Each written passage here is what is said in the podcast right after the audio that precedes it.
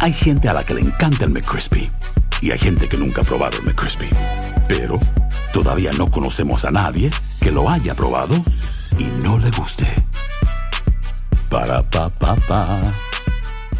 Cassandra Sánchez Navarro junto a Catherine Siachoque y Verónica Bravo en la nueva serie de comedia original de VIX, Consuelo, disponible en la app de VIX ya.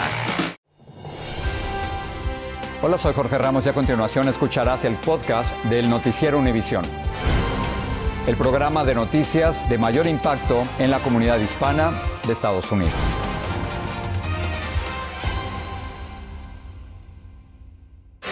Es lunes 30 de agosto y estas son las principales noticias.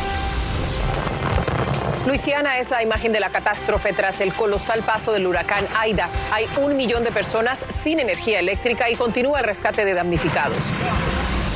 Estados Unidos terminó formalmente hoy su guerra más larga al completar el retiro de las tropas de Afganistán después de 20 años marcado por la muerte de 13 soldados en un atentado terrorista.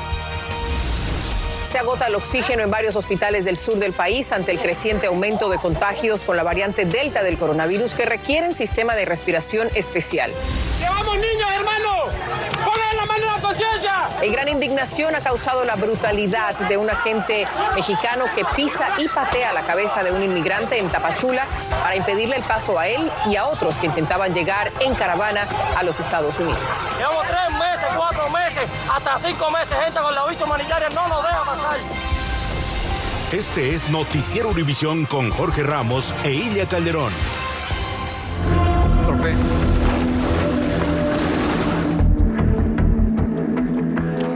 buenas noches. Comenzamos con la catástrofe que vive Luisiana tras el demoledor azote del huracán Aida. Ha dejado gran parte del estado severamente destruido y a su población, Ilia, conmocionada. Así es, Jorge. Comunidades enteras están bajo el agua. Más de un millón de personas sin el servicio de energía eléctrica y miles de damnificados que quedaron literalmente en la calle porque sus casas quedaron convertidas en montañas de escombros. Socorristas trabajan contra reloj para rescatar a cientos de damnificados atrapados en áticos y en techos también. Vamos a iniciar nuestra amplia cobertura con Francisco Cobos desde Houma, una de las zonas más castigadas por Aida. Desde el mediodía del domingo y durante más de 14 horas esta zona resintió la fuerza del poderoso huracán Aida, que en poco tiempo derribó casas enteras, dañó edificios y ha dejado sin luz ni agua a millones de personas. Tan pronto tocó tierra, el huracán Aida comenzó a ocasionar cuantiosos daños materiales en toda la zona costera y los fuertes vientos de más de 150 millas ya lo consideran como uno de los más fuertes en toda la historia de Luisiana. Muchos sobrevivieron porque salieron a otras ciudades, estuvieron en albergues o se protegieron en sus casas. Y nos escondimos en los closets y eso porque pues da miedo, ¿ah? pero gracias a Dios pues no pasó más.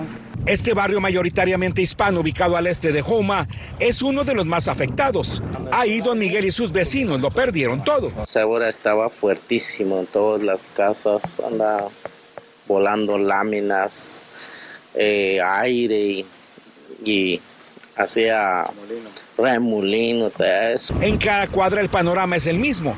Terrenos llenos de escombros en donde es increíble que alguien haya sobrevivido. Jairo sufrió daños en su casa y dice que ni el huracán Katrina fue tan fuerte como este. Era, pero esta fue la peor. Esta fue la, la nunca había visto una, una, un fenómeno así en, este, en el tiempo que yo tengo viviendo aquí en Estados Unidos. La barbería, el boliche y el supermercado ubicados en la misma avenida principal son el testimonio de la destrucción. Ni la iglesia del barrio se salvó de la furia de Aida. Y esperamos que el gobierno también venga en auxilio, ¿verdad? De las personas, porque no todo el mundo tiene la misma capacidad para, para resolver los problemas económicos. Los cuerpos de rescate continuaban muy activos esta tarde acudiendo a llamados de auxilio, tanto de zonas inundadas como de casas a punto de derrumbarse. Francisco Cobo sigue ahí en Houma, Luisiana. Francisco, a esta hora, ¿cuál es la situación donde te encuentras? Porque aquí donde me encuentro, el Hospital General está bajo evacuación obligatoria. Ambulancias, tanto por tierra como por aire, están trasladando a todos los pacientes a las ciudades hacia el norte de esta región, en donde los daños fueron menores y donde van a poder recibir una atención, ya que el hospital ya tiene poca energía en su planta y no tiene el servicio de agua. Es lo que está pasando hasta el momento en este lugar. Regreso contigo, Ilia. Muchas gracias, Francisco. Y continuamos con nuestra cobertura. Los esfuerzos de búsqueda, rescate y recuperación avanzan enfrentando el difícil acceso a muchas áreas afectadas por AIDA. El gobierno utilizará imágenes satelitales para ayudar a las ciudades afectadas a evaluar sus daños y la Cruz Roja habilitó medio centenar de albergues para los damnificados. Pedro Rojas habló con algunas personas atrapadas en medio de la devastación.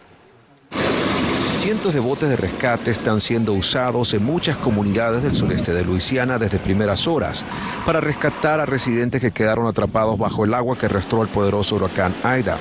A Patricia González la conocimos luego de llegar a un albergue. Ella nos contó que perdió todos sus muebles y automóviles y se vio obligada a salir por la fuerza del agua. Nosotros veníamos caminando, este, nadando, saliendo de la traila porque ya el agua nos llegó a cuatro pies de, de la traila adentro, pero afuera de la traila notaba aquí a la, al pecho. Autoridades nos dijeron que cientos de residentes quedaron atrapados porque las aguas superaron el nivel de los muros de contención. En otras áreas, grupos de trabajadores han comenzado a reparar los postes eléctricos, pero advierten que la restauración del servicio de energía que afecta a millones de personas podría prolongarse por mucho tiempo. No sabemos cuánto va a tardar, pero ahorita tenemos, ojalá que va a ser un mes que tengan todo, toda la gente luz. Las inundaciones han estado dominando las labores de ayuda y socorro de muchos voluntarios que anticipan que la magnitud de la tragedia podría ser más grande. Parece que hay cientos y posiblemente más atrapados en sus casas. Tememos que será una terrible escena, destacó este líder de la Marina Cajun de Luisiana. Autoridades de Nueva Orleans han pedido a residentes que evacuaron que no retornen hasta que mejore la situación. Y el servicio de celular en la ciudad permanece escaso. Residentes que se quedaron en sus casas ahora consideran también evacuar. Pienso en ir a otro lugar. Eh, tengo a familiares en Texas. Por ahora, para muchos la esperanza es que los problemas básicos que enfrenta Luisiana mejoren pronto. Pedro, tú estás en Nueva Orleans, ahí en Luisiana, frente a una histórica edificación que quedó destruida por este poderoso huracán. ¿Cuál es la principal preocupación de las autoridades locales en este momento y, y en qué es lo que se están enfocando? Justamente en tratar, Ilia, de restaurar el servicio eléctrico. Sabemos que esta ciudad alberga a millones de personas y depende de visitantes que vienen de todo el mundo también.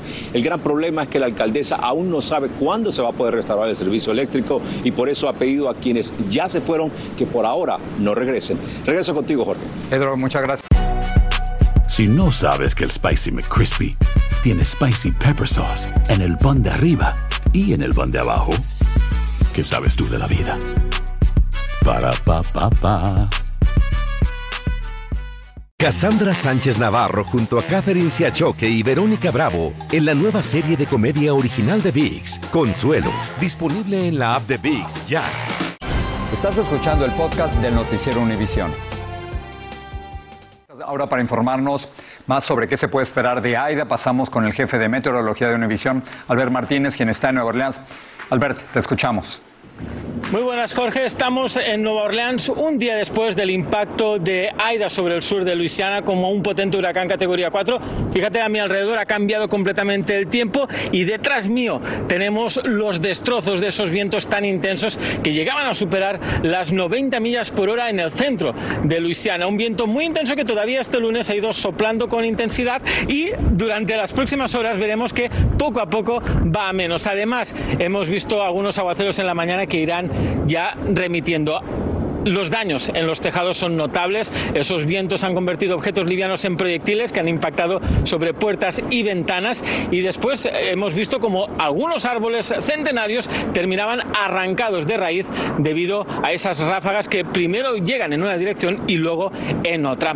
Ahora toca mirar dónde está Aida y qué podemos esperar a lo largo de las próximas horas. Fijaros cómo ya se ha convertido en una depresión tropical, ha ido perdiendo intensidad durante las últimas horas, básicamente por porque está en tierra y lo que ocurrirá es que poco a poco Aida seguirá degradándose, pero será una amenaza para todos los residentes de Mississippi, Alabama y Tennessee. ¿Por qué? Porque va a seguir dejando lluvia, una lluvia que puede provocar inundaciones repentinas. Además, este sistema ya degradado llegará al noreste del país. Nueva York también va a recibir precipitación durante los próximos días asociado a lo que queda en este caso de Aida. Los acumulados en Luisiana han sido impresionantes. Un pie de agua en la zona metropolitana de Nueva Orleans, al lago del alrededor del lago hemos visto también inundaciones repentinas. Afortunadamente la gente poco a poco intenta regresar a la normalidad, como mínimo acá en la ciudad. Fijaros en el modelo de precipitación, esas bandas de lluvia seguirán acumulándose, así que tocará monitorearlo de cerca. Ahora regreso al estudio. Hay que estar pendientes, Albert, gracias. Vamos ahora a la costa oeste, donde se hizo efectiva una orden de evacuación obligatoria para los residentes de la ciudad turística de South Lake Tahoe en California. El incendio Caldor sigue acercándose a esa zona donde viven más de 20 mil personas. Este fuego que comenzó el pasado 14 de agosto ha consumido más de 177 mil acres de terreno y ha sido contenido solo en un 14%. Gracias por seguir con nosotros en el podcast del Noticiero Univisión. Estados Unidos terminó finalmente hoy su guerra más larga al retirarse completamente de Afganistán después de 20 años. Además de los soldados, fueron evacuados civiles estadounidenses y cientos de afganos que trabajaron para Estados Unidos durante el conflicto. Los extremistas del talibán declararon su independencia total tras la partida definitiva de los estadounidenses. Janet Rodríguez nos amplía. El último vuelo de evacuación de Kabul despegó esta tarde. En Afganistán ya es 31 de agosto y se ha dado por culminada la misión en ese país y por ende la guerra más larga que ha vivido Estados Unidos. A las 3 y 29 despegó el último avión de evacuación y el último vuelo de soldados también ha salido, anunció este general. Esta tarde aún quedaba un pequeño número de estadounidenses por ser evacuados y miles de afganos permanecían a las afueras del aeropuerto con las esperanzas evaporadas de poder salir del país. Aunque haya culminado la misión militar, los esfuerzos diplomáticos para evacuar a estadounidenses y afganos elegibles ahora comienza, dijo el general. Las últimas horas en la retirada de tropas ha sido sangrienta y caótica. Trece soldados estadounidenses murieron en un ataque terrorista el pasado jueves. El presidente Joe Biden recibió los féretros este domingo. Cientos de afganos más también perdieron la vida en ese ataque. Otros diez civiles afganos, incluyendo niños, murieron el domingo por un ataque militar de Estados Unidos con el cual lanzaron un cohete sobre un vehículo sospechoso que se encontraba a cinco millas del aeropuerto de Kabul. La operación de evacuación se aceleró a mediados de agosto, cuando el talibán en solo una semana tomó la capital y derrocó el gobierno afgano. 5.800 soldados estadounidenses se quedaron protegiendo el aeropuerto de Kabul bajo constantes amenazas y ataques. Al partir, han destruido gran parte del equipamiento militar y después de 20 años de guerra, ceden todo el poder al talibán. En total, 123 mil civiles afganos lograron ser evacuados y 6 mil estadounidenses también pudieron salir del país, aunque ningún norteamericano pudo abordar ese último vuelo. Ahora comienzan las conversaciones diplomáticas con el talibán, pero el futuro de los que permanecen en Afganistán y quieren salir del país es incierto. En Washington, Janet Rodríguez, Univisión. En una nota relacionada, 86 periodistas y trabajadores de los medios de comunicación afganos y sus familias llegaron a México a iniciar una nueva vida. Es el tercer grupo de evacuados de Afganistán que llega a México. Los gastos de viaje y manutención del grupo serán cubiertos por patrocinadores privados y por organizaciones de la sociedad civil. Cassandra Sánchez Navarro junto a Catherine Siachoque y Verónica Bravo en la nueva serie de comedia original de VIX, Consuelo, disponible en la app de VIX ya. Estás escuchando el podcast de tu noticiero Univisión. Gracias por escuchar.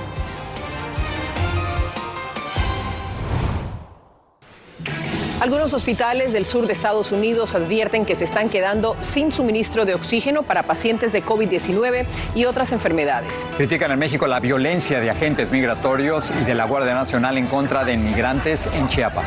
Y recuerdan a los 13 jóvenes militares muertos en un ataque al aeropuerto de Kabul. Cinco de ellos eran hispanos.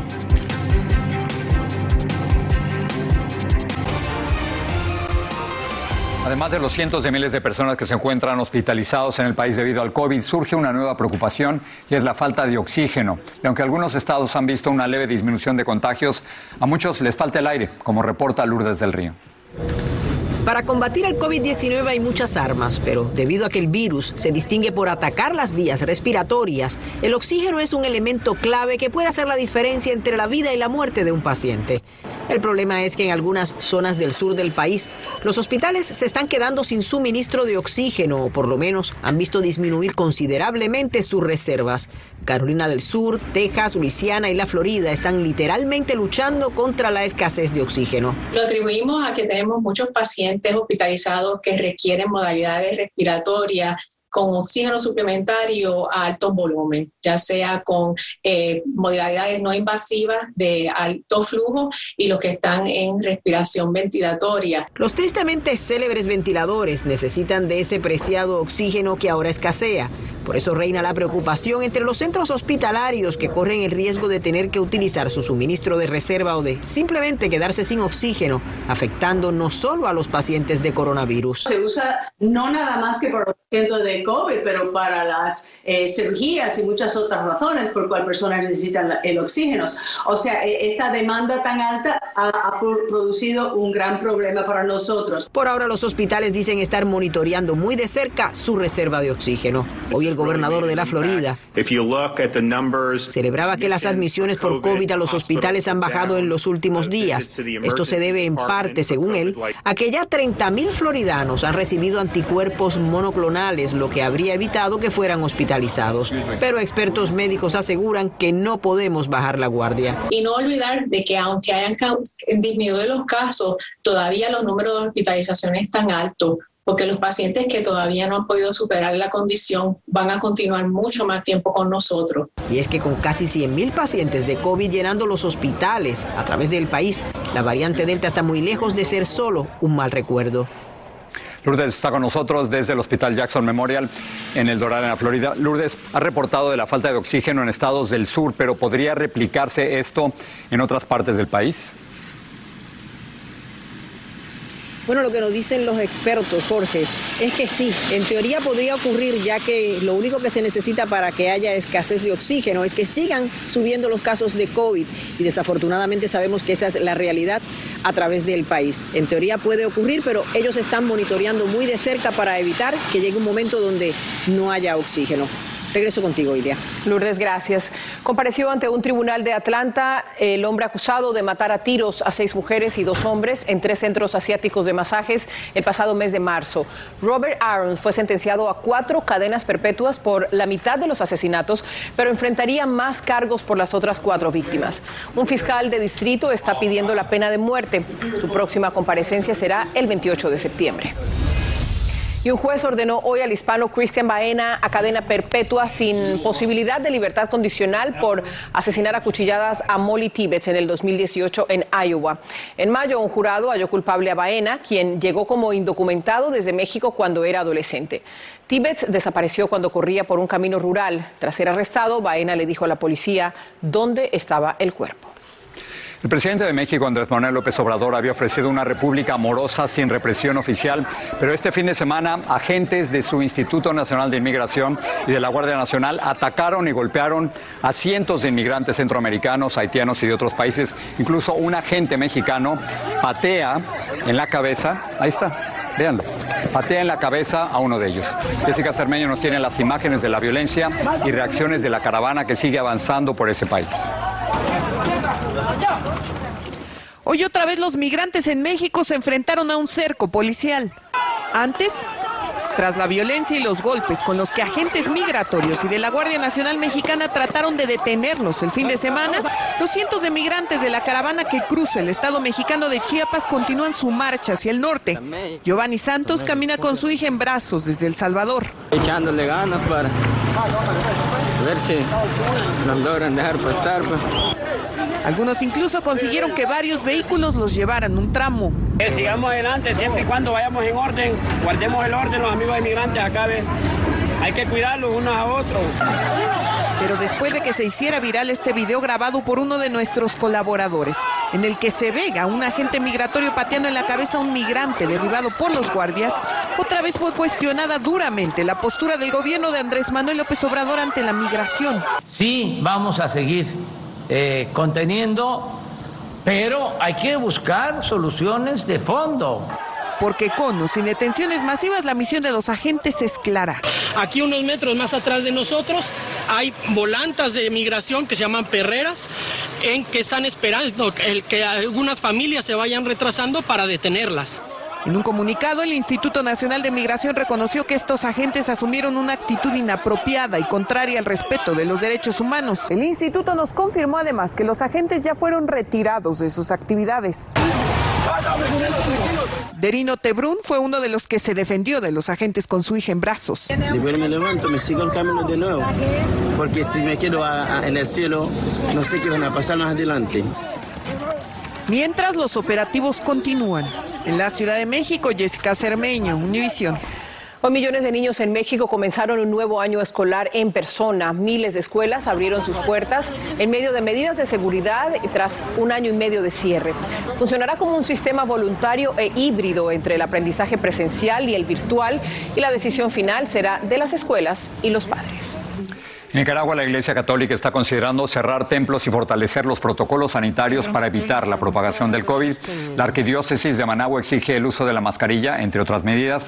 El anuncio llega tras conocerse la muerte de cuatro sacerdotes que presentaron síntomas del virus. Cassandra Sánchez Navarro junto a Catherine Siachoque y Verónica Bravo en la nueva serie de comedia original de VIX, Consuelo, disponible en la app de VIX ya. Estás escuchando el podcast del Noticiero Univisión. Una nave de carga de la compañía SpaceX se acopló hoy a la Estación Espacial Internacional tras ser lanzada ayer por un cohete Falcon 9, también de SpaceX, desde el centro Kennedy en la Florida. La nave transportó más de dos toneladas de experimentos científicos y suministros. El acoplamiento lo supervisó la astronauta de la NASA, Megan MacArthur, quien celebra en la Estación Espacial su cumpleaños número 50. Vamos con Patricia Verde, lo que están preparando esta noche. Patricia. Gracias, Jorge. Bueno, un documentalista chileno grabó su peligrosa odisea a través de pantanos y alambradas de púas para llegar hasta el aeropuerto de Kabul y abandonar Afganistán. Por momentos temió que no lo lograría. Escuchemos. En el medio del canal con aguas servidas, un olor tremendo, se puede apenas respirar, pero la gente está desesperada. Nos asegura que hay muchos extranjeros aún y también afganos desesperados por salir de su país. Y a partir de mañana los residentes de Nueva York atrasados en el pago de sus arriendos por los problemas económicos tras la pandemia estarán menos protegidos después que la Corte Suprema anulara la prohibición de desalojos impuesta por el gobierno de Joe Biden. Estoy más esta noche en la edición nocturna, espero me acompañe. Ahí estaremos, Patricia, gracias. Patricia, gracias. Bueno, hoy terminó la guerra de los Estados Unidos en Afganistán. Nos tardamos, ya casi 20 años en poder decir esto. Pero 13 soldados no pudieron regresar a casa al morir en el último ataque terrorista. Cinco de ellos eran de origen hispano. Luis Mejida habló con los familiares de estos valientes que hoy son héroes nacionales. Apenas habían nacido cuando empezó la guerra y murieron en las últimas explosiones. 20 años es demasiado para un conflicto armado y muy poco para una vida. Los cuerpos de 13 hombres y mujeres regresaron ayer al país después de haber realizado el más grande de los sacrificios.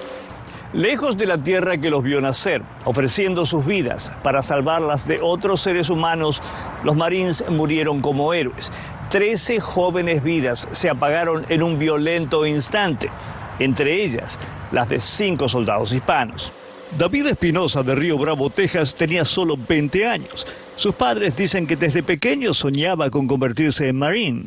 12 o 13 años más o menos en esa edad ya usaba como ah, palos o así cosas como les decía como si eran armas, hasta ganchos de la casa agarraba y andaba como, como si era soldado. Dylan Merola de Rancho Cucamón en California tenía también 20 años.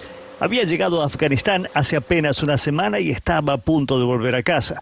Su plan era estudiar y convertirse en ingeniero. La sargento Johanny Rosario Picardo de Lawrence, Massachusetts, había cumplido los 25. Durante los últimos días de su vida asistió a la evacuación de miles de niños y mujeres afganas. Hunter López de Indio, California, tenía 22. Sus padres son oficiales del alguacil del condado de Riverside. Su intención era seguirles los pasos. Humberto Sánchez de Logansport, Indiana, también de 22, era muy bueno jugando al soccer.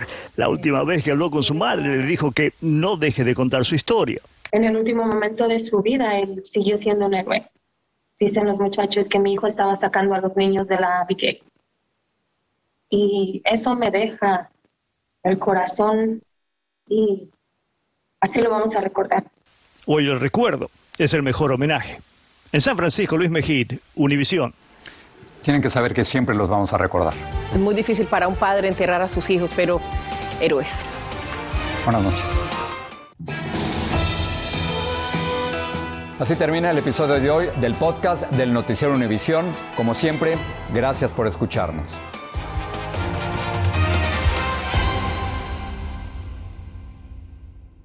Cassandra Sánchez Navarro junto a Catherine Siachoque y Verónica Bravo en la nueva serie de comedia original de VIX, Consuelo, disponible en la app de VIX ya.